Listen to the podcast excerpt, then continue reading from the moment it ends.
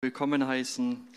Ich wünsche euch einen guten Morgen, Gottes Frieden auch für heute an diesem Sonntag und ich steige gleich in das Thema ein. Ich würde vorher noch beten, dass Gott zu jedem von einzelnen von uns spricht und dass wir in Berührung kommen mit seiner Güte und Gnade. Jesus, ich danke dir für diesen heutigen Gottesdienst, dass wir dich schon erleben durften in der Anbetung. Danke, dass wir zu dir kommen können, wie wir sind mit all unseren ja, Schwachheiten und Zerbruch. Jesus, aber da lässt du uns nicht alleine und dafür preise ich dich, Jesus, für deine Güte und Gnade. Und ich bete, dass deine Gnade und Güte heute sowas von sichtbar wird, dass wir in, neu in Berührung kommen mit deiner Gnade und dass du dich verherrlichst hier. Sprich du zu uns, Herr Jesus. Wir ehren dich. Das ist alles zu deiner Ehre, Herr Jesus. Amen.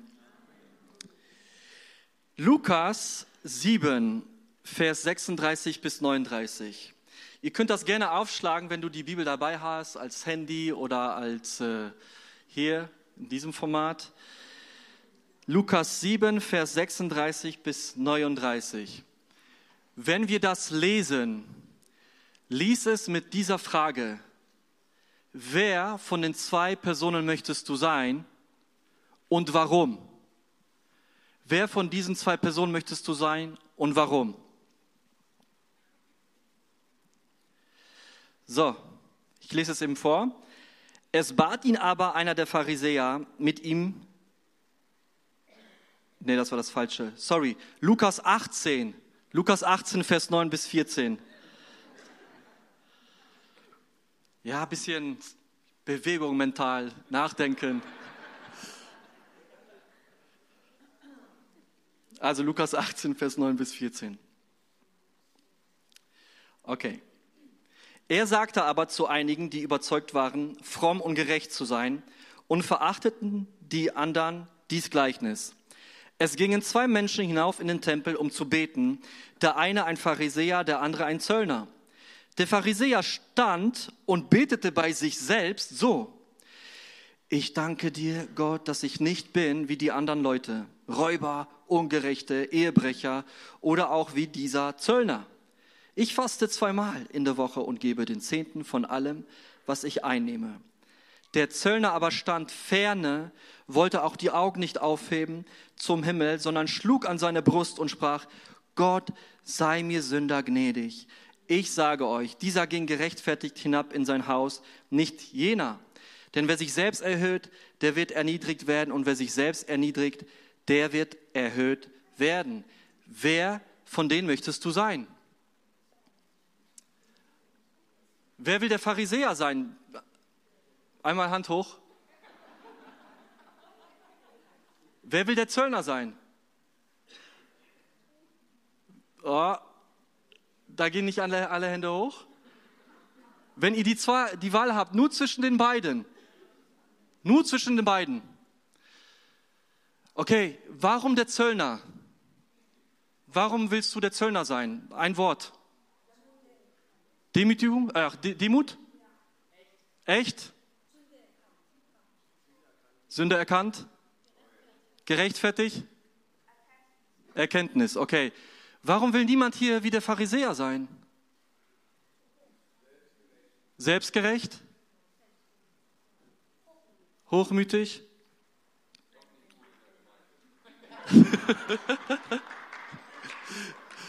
Sehr gut kommt nicht gut an in der Gemeinde. Die, die Kultur, die der Pharisäer hier repräsentiert, für mich ist das nicht Anbetung. Er geht in den Tempel, betet bei sich selbst und sagt, Gott danke, dass ich nicht so bin wie er. Also die ist, das ist auf dieser Ebene, das ist keine Anbetung. Das ist eine Kultur der Arroganz, des Hochmuts, des, des, des Verurteilens. Und diese Art von Kultur trägt dazu bei, dass Menschen nicht echt sind. Es, es trägt dazu bei, es fördert das, dass Leute sich verstecken. Weil wenn ich mich hier offenbare vor denen, dann zeigt er mit dem Finger auf mich. Das will ich nicht. Ich will nicht bloßgestellt werden. Ja? Das ist eine Kultur, die fördert, dass Menschen nicht echt sind und dass sie mit, ihren, mit ihrem Scham, mit ihrer Schuld, mit den Schwächen das nicht offenlegen. Man traut sich nicht. Ja? Und diese Art von Kultur die will ich nicht leben. Die will ich auch nicht erleben. Ich habe sowas erlebt. wie, was das für Auswirkungen hatte an Menschen, die nicht mehr, auf einmal nicht mehr in der Gemeinde sind oder nicht mehr mit Gott unterwegs sind, weil es gab Christen, die diese Kultur gelebt haben. Du Sünder. Und sehr verurteilend. Die Kultur, die der Zöllner hat, ist eine Kultur der Schwäche, des Zerbrochenseins, aber dabei bleibt es nicht. Es ist eine Kultur des Echtseins. Er kommt zu Gott und kann ihm nichts vorweisen, er steht da, wie er ist. Und das Einzige, was er sagen kann, Gott sei mir Sünder gnädig, das ist echt. Und Leute, die das offenlegen und diese Kultur ermöglichen es, ermöglichen es anderen Menschen, echt zu sein. Jetzt überleg mal, wenn du in, eine, in deiner Familie bist oder in einer Kleingruppe oder in der Kirche, wenn so eine Kultur ist, das fördert das Echtsein. Und da muss man sich nicht verstecken. Verstecken ist eine Qual. Und das hält man nicht lange durch. Und übrigens, das, was der Zöllner erlebt, diese Kultur, ist eine Kultur, die, das, die dem Reich Gottes entspricht, die dem Leben im Reich Gottes entspricht. Und, all, und das Alleinentscheidende ist hier an diesem Zöllner, dass er mit diesem Zerbruch zu Gott kommt und vor seine Füße legt. Das ist der sicherste Ort, der beste Ort für meinen Zerbruch. Das ist der sicherste und beste Ort für meinen Zerbruch vor den Füßen Jesu. Und Marco hat in der letzten Woche über einen Psalm, über einen Klagepsalm gesprochen, über das Echtsein. Und ich fand diese Predigt richtig stark und ich weiß, es gab einige positive Rückmeldungen. Ich habe diese Woche mit jemandem gesprochen, dem gerade Klagepsalmen mehr ansprechen als alles andere, weil er Gott gerade nicht erlebt oder durch eine schwierige Phase geht. Dieses Echtsein, das ist mega wichtig für uns, dass wir echt sehen, leben, aber das ist auch nicht einfach. Marco hat seine Predigt beendet mit zwei hebräischen Wörtern. Das eine, das letzte, könnt ihr euch daran erinnern? Nishberei, ich hoffe, ich habe es richtig ausgesprochen. Und das andere, ja. Hoffnung war das. Und er hat über Nishberei gesagt, in dieser Wurzel ist das Wort Zerbrechen zu finden. Und dieses Wort hat Geburt und Durchbruch als Bild in sich. Und dann hat er gesagt, so wie bei einer Geburt die Fruchtblase platzt und den Beginn eines neuen Lebens einleitet. Das ist nicht Sperrei, das ist ein Zerbruch. Ein Zerbruch ist etwas, was zerbricht, aber wo neues Leben entstehen kann und neues Leben fließen kann. Und ich sage es vielleicht mit meinen Worten, wenn du dein Zerbruch offenlegst, bist du kurz davor, das Reich Gottes zu schmecken, wie sich das Reich Gottes anfühlt. Und es ist heilsam. Es ist heilsam. Es entspannt uns. Und es gibt etwas an Christus und in seinem Reich, das wir nicht unbedingt durch Bibel lesen oder durch Predigt hören lernen, sondern was wir durch Zerbruch lernen. Durch unseren eigenen Zerbruch und unsere Schwachheit und unseren Schmerz. Und für mich ist es entspannend zu wissen, dass Nachfolge Jesu zerbrochene Menschen sind, die aus Gottes Gnade heraus leben, die echt sind, die nicht aus ihrer eigenen Kraft, sondern aus Gottes Gnade leben. Wenn ich mein Zerbruch Jesu vor die Füße lege, fließt seine Güte und seine Gnade und sie ist annehmend und freisetzend. Und Zerbruch ist etwas, was Jesu, es ist wie ein Magnetfeld für Jesu Güte und Gnade, während Hochmut abstoßend ist für Jesus. Damit kann er nichts anfangen. Wer sich selbst erniedrigt, wird erhöht werden. Wer sich selbst erhöht wird, wird erniedrigt werden. Das ist das Prinzip im Reich Gottes. Aber wer mit Zerbruch kommt, der wird Reich Gottes schmecken, der wird Jesu begegnen. Wo sehen wir das in der Bibel? Vielleicht lautet die Frage besser, wo sehen wir dieses Prinzip nicht? Und ich habe zwei Personen mitgebracht. Zwei, zwei Bibelgeschichten, eine von einer Frau und einem Mann. Und ich fange zuerst mit der Frau an. Jetzt kommt Lukas 7, 36 bis Vers 39. Die Salbung durch eine Sünderin. Es bat ihn aber einer der Pharisäer, mit ihm zu essen. Und er ging hinein in das Haus des Pharisäers und setzte sich zu Tisch. Und siehe, eine Frau war in der Stadt, die war eine Sünderin. Als die vernahm, dass er zu Tisch saß im Haus des Pharisäers, brachte sie ein Alabastergefäß mit Salböl und trat von hinten zu seinen Füßen, weinte und fing an, seine Füße mit Tränen zu netzen und mit den Haaren ihres Hauptes zu trocknen und küsste seine Füße und salbte sie mit Salböl. Da aber das der Pharisäer sah, der ihn eingeladen hatte, sprach er bei sich selbst und sagte, wenn dieser ein Prophet wäre, so wüsste er, wer und was für eine Frau das ist, die ihn anrührt. Denn sie ist eine Sünderin. Die Frau wäre nie in das Haus von Simon, dem Pharisäer, gegangen. Nie! Hier kommt wieder diese Kultur des Versteckens, des Hochmuts und des Fingerzeigen zutage. Das zieht eine Frau wie diese nicht an. Es ist abstoßend. Was ist der Grund, dass sie in einem Haus des Pharisäers ist? Was zieht sie an? Und hier lesen wir, als die vernahm, dass er zu Tisch saß, also Jesus im Haus des Pharisäers, brachte sie ein Alabastergefäß.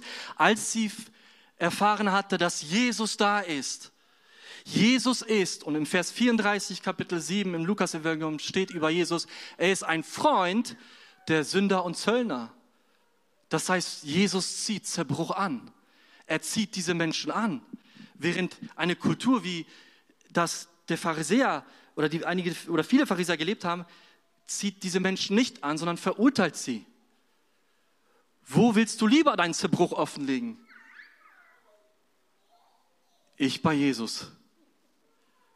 Da ist es sicher, da werde ich nicht, werde ich nicht verurteilt, werde ich nicht verdammt. Und Jesus, und Jesus wertschätzt diese Frau und sagt in Vers 50, dein Glaube hat dir geholfen, geh hin in Frieden. Er erhöht sie. Das Prinzip ist hier Realität. Wer sich selbst erniedrigt, wird erhöht werden. Jesus erhöht sie vor, dem, vor einem der Lehrer, vor einem, der die Tora kannte. Ja? Und wenn Zerbruch auf Gottes Gnade stößt, entsteht Anbetung. Es entsteht ein wunderbarer Duft im Raum. Wie das, das Salböl im Alabastergefäß.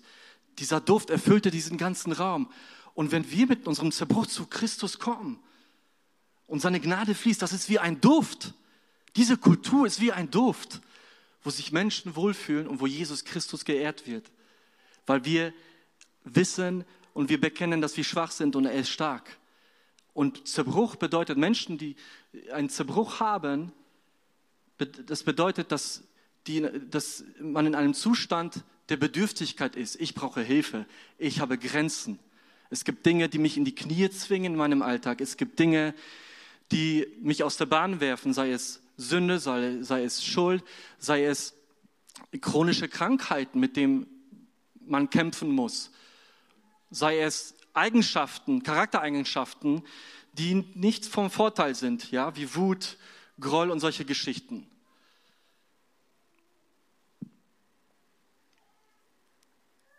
Und dieser Duft von der Gnade Jesu ist das, was Menschen verändert, was, was zu Jesus Christus anzieht. Und diese Art von Kultur, wie wäre das, wenn wir das so in Familien anfangen, bei uns in den Häusern, in unseren Familien, vor unseren Freunden, auch bei denen, die mit Jesus vielleicht nicht unterwegs sind, echt sind und von unserem Zerbruch sprechen von unseren Schwachheiten und dazu stehen. Wisst ihr, es gibt Menschen, die sagen über die Christen, ah, das sind alles Heilige. Sie denken, dass das alle Heilige, alles Heilige sind und keine Probleme haben. Woran liegt das? Könnte es vielleicht daran liegen, dass die Christen nicht darüber sprechen? Und dass es ganz einfach ist, ich kenne das von mir selbst, Masken anzuziehen, weil du es jetzt gerade musst, weil es jetzt gerade passt. Aber ihr Lieben, wenn ich heute hier auf der Bühne stehe, wir haben in dieser Woche darüber gesprochen, äh, auch mit Eckbert, äh, das fand ich auch interessant, dieser Gedanke, wenn ich hier auf die Bühne gehe und predigen muss, ich lasse meinen Zerbruch nicht zu Hause. Ich lasse meinen Groll, meine Wut, vielleicht meine Ungeduld nicht zu Hause. Es ist hier. Ich, ich, es ist Teil meiner Biografie, meiner Persönlichkeit. Wir kommen in einen krampf, krankhaften Dualismus, wenn wir denken, okay, wir lassen das jetzt zu Hause und ich hier versuche jetzt eine Maske aufzuziehen und versuche irgendwie was zu spielen. Das geht nicht. Da ist so eine Spannung, die halten wir nicht aus. Aber was Gott anzieht, ist echt sein. Ja, das heißt, wenn ich beispielhaft mich gestritten habe, ich nehme das hier mit. Ich nehme das hier mit. Mein Versagen aus dieser Woche. Und es ist wichtig, dass wir verstehen, dass wir auch eine Theologie der Schwachheit brauchen, wo wir das wo wir unsere Grenzen erkennen, aber nicht nur erkennen, aber vor Jesus bringen, vor seine Füßen. Wir sind abhängig von seiner Gnade. Halte deinen Zerbruch nicht in deiner Hand für dich selbst. Wir gehen weiter. Wir haben über die Frau gesprochen, aber jetzt kommt König David. Seine dunkelste Stunde in seiner Biografie war wohl der Ehebruch und der Mord und der Mord an, wie hieß der Mann? Uriah. Er ließ ihn ermorden, seine Sünde wollte er verstecken. Das ist das, was das mit dir macht. Ja, Zerbruch. Es kann dich dazu führen, dass du es versteckst, weil Leute sollen davon nicht mitbekommen. Aber Gott sieht alles. Gott sieht alles und dann schickt Gott Propheten Nathan zu David und David wird überführt. Er er erlebt eine Umkehr und dann schreibt der Psalm 51 über diese Geschichte und dann kommt in Vers 19 diese Aussage. Die Opfer Gottes sind ein zerbrochener Geist, ein zerbrochenes und zerschlagenes Herz. Wirst du Gott nicht verachten? Zerbrochener Geist wird hier im Zusammenhang gebracht mit Opfer Gottes. Es ist ein Opfer. Ich lege es ihm dar. Und das ist David. Er hat diesen Psalm hier verewigt, dass die Leute lernen sollen, in ihrer Schwachheit zu Jesus zu kommen, zu Gott kommen. Er hat sich hier vor der Welt nackig gemacht. Und David hat Gottes Gnade und Güte erlebt. Er selbst schreibt, schreibt im Psalm 23, Vers 6, der Herr ist mein Hirte. In Vers 6 schreibt er, nur Güte und Gnade werden mir folgen alle Tage meines Lebens und ich kehre zurück ins Haus des Herrn für immer. Und der Psalm beginnt damit, der Herr ist mein Hirte, mir wird nichts mangeln. Das heißt, der Hirte gibt mir alles, was ich brauche im Leben. Das heißt, der Hirte führt mich, ich folge ihm. Aber in Vers 6 steht, Gnade und Güte werden mir folgen wo ich hingehe. Das heißt, wenn ich da hingehe, ist die Gnade hinter mir. Wenn ich falle, ich übersetze das in meinen Worten, wenn ich falle, stupst mich die Güte und Gnade an. Sie ist nicht irgendwo weiter weg. Sie ist direkt hinter mir. Gnade und Güte werden mir folgen. Und was viele Christen hier an dieser Stelle machen, ich schäme mich, ich bin schuldig. Wenn ich mich jetzt umdrehe, sehe ich einen Gott, der mich in die Schnauze schlägt wo ich auf die Fresse bekomme, wo ich verdammt werde, der sauer ist, der wütend, der wütend ist. Aber wenn ich mich umdrehe und ich höre, sagt, Stups, Güte und Gnade werden mir folgen alle Zeit und ich werde alle Zeit im Hause des Herrn sein und mich umdrehe, dann erwartet mich ein Vater der Barmherzigkeit, der seine Arme offen hat für dich. Der dich drückt und sagt, ey, schön, dass du wieder da bist. Schön, dass du umkehrst. Schön, dass du zu mir kommst. Ich war immer hinter dir. Das Stupsen, hast du es nicht gemerkt? Es musste kräftiger sein, damit du es checkst. Immer kräftiger. Und dann kommt der, der Moment, wo du nicht mehr kannst, auf die Knie gehst, weil du merkst, dein Zerbruch überschlägt dich total. Und dann wartet Gottes Gnade, hin, Gottes Gnade und Güte hinter dir, aber du musst dich umdrehen. Sie werden dir folgen, wo du auch hingehst. Und das ist das, was Paulus verstanden hat und schreibt in Römer 2, 4. Oder verachtest du den Reichtum seiner Güte, Geduld und Langmut? Weißt du nicht, dass dich Gottes Güte zu Buße führt, zur Umkehr? Und wir müssen immer wieder umkehren. Metanoia. Julian, hast du gepredigt, Metanoia. Immer wieder neues Denken. Neues Denken. Wir müssen immer wieder umkehren zum lieben Vater, zum, zu Jesus und nah bei ihm sein. Seine Güte ist es, die uns zur Umkehr führt, nicht die Peitsche und nicht der Finger. Ich habe es selbst erlebt, wie es ist, den eigenen Zerbruch zu verstecken, festzuhalten, geheim zu halten und nicht offen zu legen.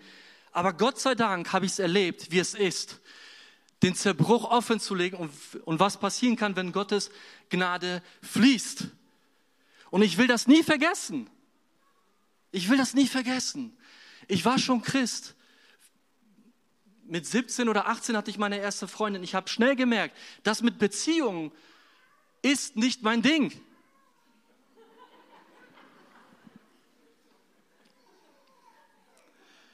Bin verheiratet. Wie ich jetzt von dieser Aussage dazu komme, erzähle ich gleich. Ich habe früh gemerkt, dass das nicht mein Ding ist alle Beziehungen, die ich hatte, waren fünf, ich bin nicht stolz drauf, sind in den Bruch gegangen. Immer wieder kaputt. Das macht mit dir was. Du, du fängst an, dich mit anderen Christen zu vergleichen. Hey, bei denen läuft's. Der ist in meinem Alter, der hat schon geheiratet. Wow, die haben schon ein Kind. Wow, fünf Jahre schon verheiratet. Ich bin immer noch da, wo ich war. Das macht mit dir was. Du schämst dich. Und das Schlimme dabei ist, du denkst, dass Gott enttäuscht von dir ist. Das ist nicht das Evangelium. Das ist überhaupt nicht das Evangelium, dass Gott sich schämt für dich. Ich weiß noch, als ich mit meiner Frau, wir waren einmal schon zusammen und nach zwei Jahren haben wir Schluss gemacht. Wir waren beide überhaupt nicht reif dafür, also überhaupt nicht. Und in, in, dieser, dann in dieser Nacht oder am nächsten Tag kam dann meine Mutter und hat mir gesagt, ich habe, einen Tag nachdem wir Schluss gemacht haben, ich habe geträumt, wie aus dem Wasserhahn dreckiges Wasser fließt. Es war dreckig. Nach einer Zeit floss klares Wasser. Klares, sauberes Wasser. Ich habe diesen Traum vergessen. Und dann hat Gott es so geführt, dass Nicole und ich zusammengekommen sind. Was entscheidend war, erzähle ich gleich. Wir sind sogar zusammengekommen, aber in dieser Zeit, bevor wir geheiratet haben, kam wieder dieser Traum. Ja, klares Wasser. Okay, das wird jetzt eine andere Geschichte sein. Was war ausschlaggebend? Ich, es gab einen Moment, wo ich so negative Gedanken hatte und dann war ich bei einem Treffen, wo es um, um, um die Liebe Gottes ging. Ich bin einfach mitgekommen, das war gar nicht so wirklich geplant. Und als ich schon da war, habe ich gemerkt, da passiert gerade mit meinem Herzen was. Und dann haben so ein paar Leute mit mir gesprochen und in, in, in diesem Gespräch habe ich gemerkt, wie Jesus seine Hand auf mein Herz legt. Mein Herz fängt an zu brennen, natürlich nicht wortwörtlich, aber es war so heiß und ich war nicht krank. Es war so heiß.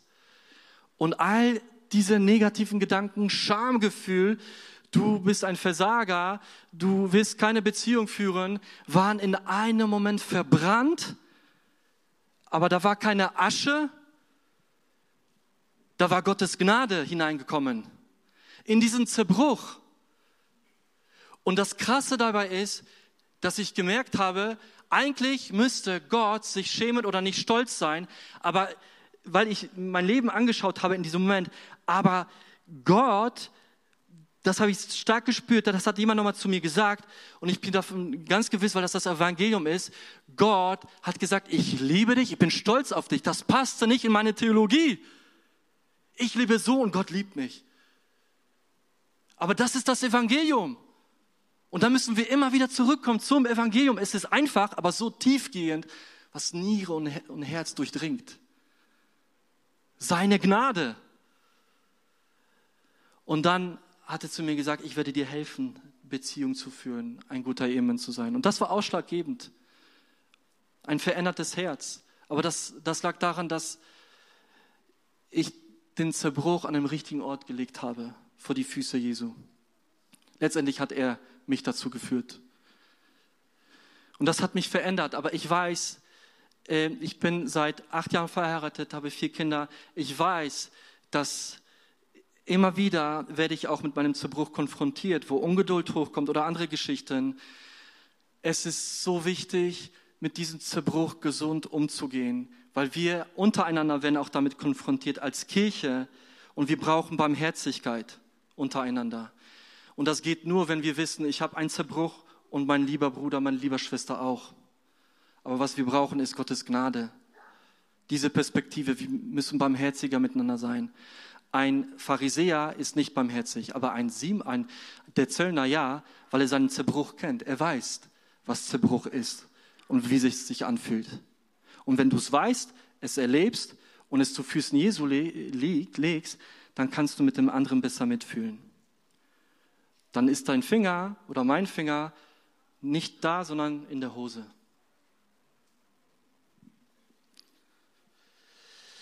Paulus wusste es wie kein anderer, aber Schwäche und Verwundbarkeit sind in unserer Welt einfach nicht populär. Doch Paulus hat es verstanden, dieses Prinzip. Aus dem 2. Korinther 12,9 gibt er uns einen Einblick dafür, da, darin. Und Paulus sagt, und er hat zu mir gesagt, lass dir an meine Gnade genügen, denn meine Kraft vollendet sich in der Schwachheit. Darum will ich mich am allerliebsten rühmen meiner Schwachheit, auf dass die Kraft Christi bei mir wohne. Amen. Ich werde euch, oder wir werden euch gleich ein Video zeigen. Ein paar Sätze zu diesem Video. Äh, das ist vor ein paar Jahren entstanden. In dieser Zeit war die iranische Untergrundkirche die schnellst wachsende Kirche weltweit. Und die Regisseure, die das, daraus ein Video gemacht haben, die haben die Leiter der iranischen Untergrundkirche eingeladen nach Indonesien, um von denen zu lernen, zu hören, sich inspirieren zu lassen und daraus einen Film zu machen. Und eins der Gründe, warum die Untergrundkirche in Iran so schnell wächst, ist ein ganz wichtiges Element, das werden wir in dem Video erfahren.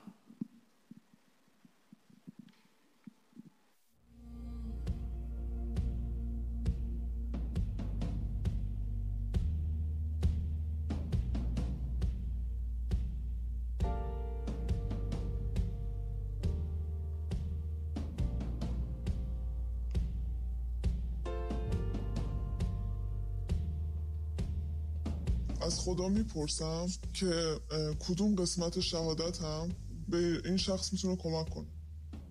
وقتی که رول قدس نشون میده تو قلبم باز می‌کنه اون موضوع رو شهادت میدم رو اون قسمت. دنبال عکس العمل رول قدس یه جا در مورد تجاوز میگم.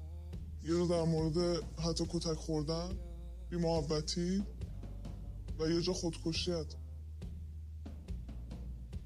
we're sitting in the room with all the leaders, and I was sitting in the back and uh, just looking at everyone.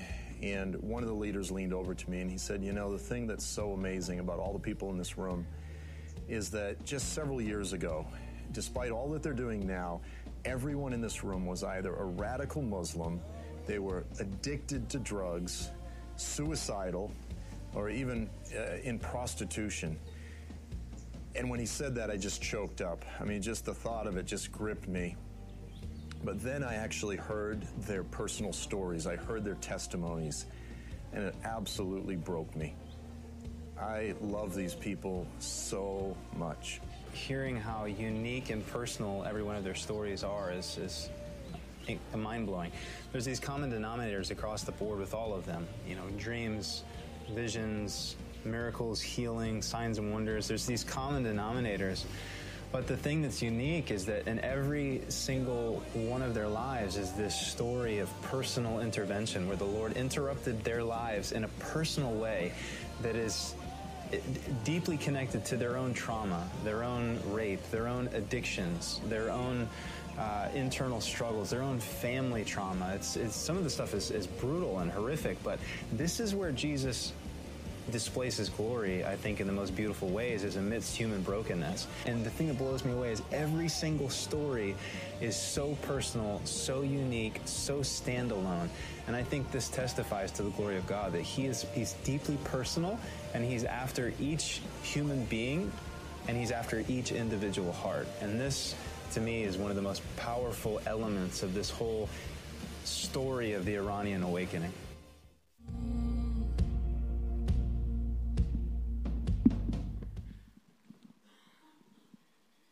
Krass, oder? Es sind nicht die Starken, es sind die Schwachen, die ihren Zerbruch vor, Christ, vor, die, vor die Füße Jesu bringen. Und das ist eins der Elemente, warum die iranische Untergrundkirche so stark wächst, weil Menschen zu ihrer Schwäche stehen, Jesus erlebt haben in ihrem Zerbruch und es weitererzählen. Weil jeder Mensch sich mit dem Zerbruch identifizieren kann. Nur es gibt Menschen, die das verstecken. Aber wir connecten mit anderen Menschen sehr stark auf der Ebene des Zerbruchs. Aber da lassen wir sie nicht alleine. Wir erzählen davon, wie Gottes Gnade hineingeflossen ist. Das, was ich euch erzählt habe über meine Beziehungsabenteuer, das kann ich heute nur erzählen, weil ich Gottes Gnade erlebt habe. Früher habe ich mich geschämt, darüber zu erzählen. Heute nicht mehr. Weil die Scham muss ich nicht mehr tragen. Amen. Die Scham, die du vielleicht heute mitge mitgebracht hast, musst du nicht mehr tragen. Musst du nicht. Wir haben vorhin, bevor wir den Gottesdienst angefangen haben, mit allen Mitarbeitern zusammen gebetet. Wir haben die Frage gestellt, was hindert es oft Menschen daran, Gott mit ganzem Herzen anzubeten? Und das sind verschiedene Dinge. Sorge, Schuld, Sünde, Schamgefühl und viele andere Dinge. Oft ist der Zerbruch, den wir da haben, ein Hindernis dafür, dass wir Gott wirklich anbeten, weil wir denken, wir sind nicht würdig. Dabei ist doch der Zerbruch das ein Opfer für Gott. Und es ist der beste Ort oder die beste Person, wo wir mit all diesen Sachen zu ihm kommen können. Und ich bin fest davon überzeugt, aus dieser Woche heraus, aber nicht nur aus dieser Woche, dass auf diesem Echtsein ein Momentum drauf liegt, dass Gott uns als Kirche in Echtsein führen möchte. Echt zu sein, wo die Masken fallen, wo Gottes Gnade gerühmt wird und in Schwachheit hineinfließt. Die Schwachheit zu umarmen, den Zerbruch zu umarmen, zu identifizieren, zu umarmen und Christus vor die Füße legen. Ein Psalm hat mich angesprochen, den lese ich gleich vor, bevor wir gleich beten. Psalm 147. Ich könnte gerne schon aufstehen. Vers 1 bis 3. Lobt den Herrn, denn, unser, denn unseren Gott zu loben, das ist köstlich. Mm, lecker, köstlich. Solches Lob ist lieblich und schön. Es ist wunderbar. Es ist Hammer. Der, und dann Vers 2. Der Herr baut Jerusalem und bringt die zerstreuten Israels zusammen. Vers 3. Er heilt die zerbrochenen Herzens sind und verbindet ihre Wunden. Das Ziel ist Anbetung. Er baut Jerusalem auf. Er baut sein Reich durch wen? Durch Menschen zerbrochenen Geistes. So wie in Iran, so wie in Deutschland. Und ich möchte dich ermutigen, deinen Zerbruch, wenn wir jetzt in Anbetung gehen, als ein Opfer hinzubringen. Das, wo deine Risse sind in deiner Seele, wo Verletzungen sind, vielleicht nicht aus Sünde, aber jemand hat dir was angetan, aus der Kindheit, wo Versagensgedanken sind, Versagensgefühle, wo du merkst, das ist meine Grenze, hier komme ich nicht weiter. Erziehungsgeschichten, familiäre Geschichten, alles Mögliche. Verstecke es nicht Verstecke es nicht.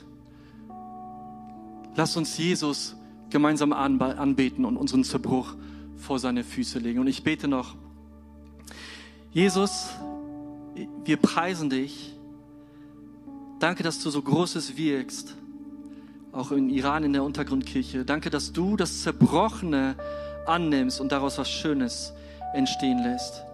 Jesus, ich danke dir für deine Gnade und Güte, die uns folgt, da wo wir gehen. Und ich bete für uns als Kirche, dass wir jetzt unseren Zerbruch, den wir vielleicht mitgebracht haben und das ein Hindernis ist, dass wir es jetzt vor dir legen und in Echtsein zu dir kommen, Herr. Amen.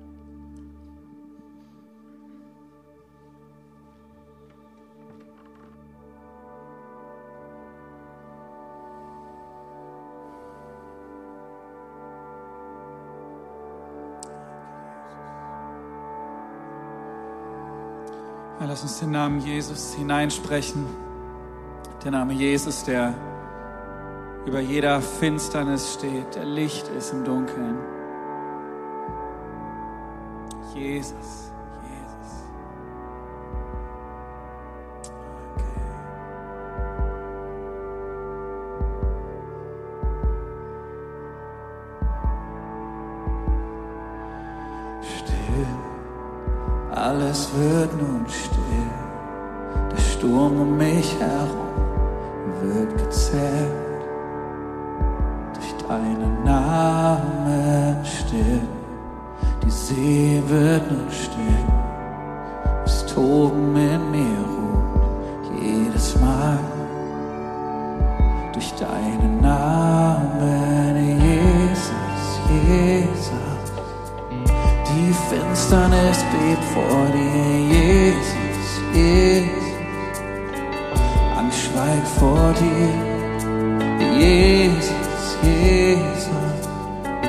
Die Finsternis bebt vor dir, Jesus, Jesus.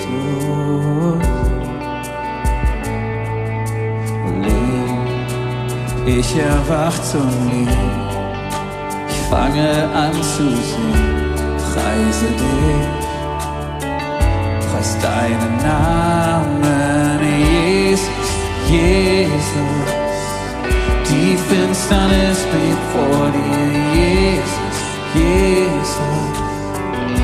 Schweigt vor dir, Jesus, Jesus.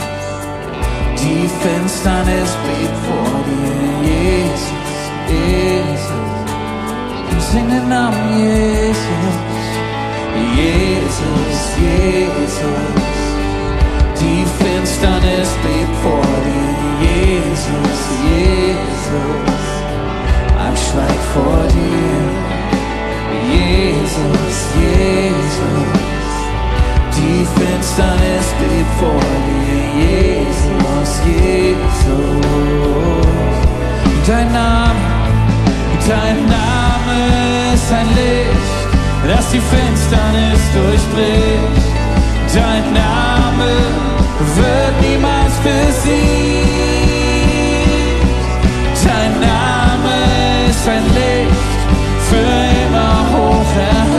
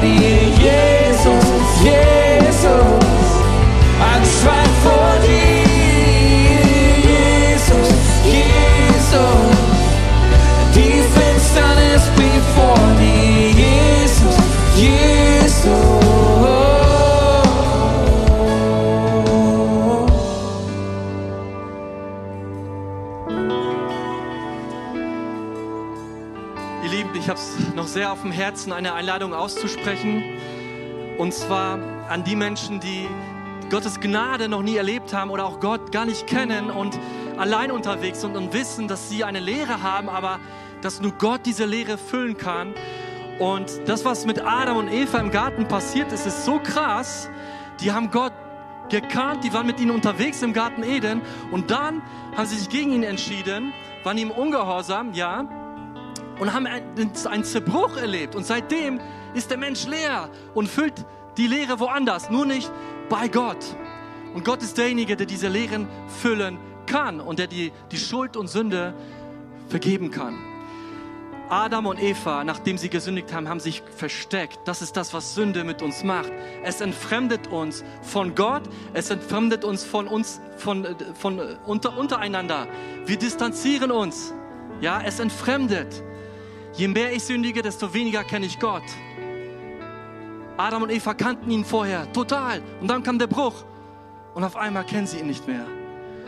Doch interessant ist, Gott spielt dieses Verstecken mit. Wo bist du? Er fragt, wo bist du? Wenn ich mit meinen Kindern Verstecken spiele, dann sagen wir manchmal, Mäuschen, mach mal piep, piep. Und Gott macht das mit. Wo bist du? Seine Güte und Gnade werden mir folgen. Und ich möchte dich einladen, seine Vergebung anzunehmen als Retter, aber auch als Herrn, dein ganzes Leben ihm hinzugeben und zu sagen, jetzt bin ich nicht mehr nur Christoph, jetzt gehöre ich Jesus Christus mein Leben lang für Ewigkeit. Wenn du das da bist, dann sprich doch mit mir gemeinsam dieses Gebet. Lass uns das als Kirche auch zusammen sprechen. Vater im Himmel, danke, dass du mich liebst. Danke, dass du mich liebst. Danke, dass du dich für mich entschieden hast. Danke, dass du dich für mich entschieden hast. Herr Jesus Christus, Herr Jesus Christus, du bist für mich gestorben du bist für mich gestorben und und auferstanden. auferstanden. Vergib mir meine Schuld. Gib mir meine Schuld. Ich wähle dich jetzt Ich wähle dich jetzt, als meinen Retter und Herrn. Dir will ich folgen. Dir will ich folgen. Amen. Amen.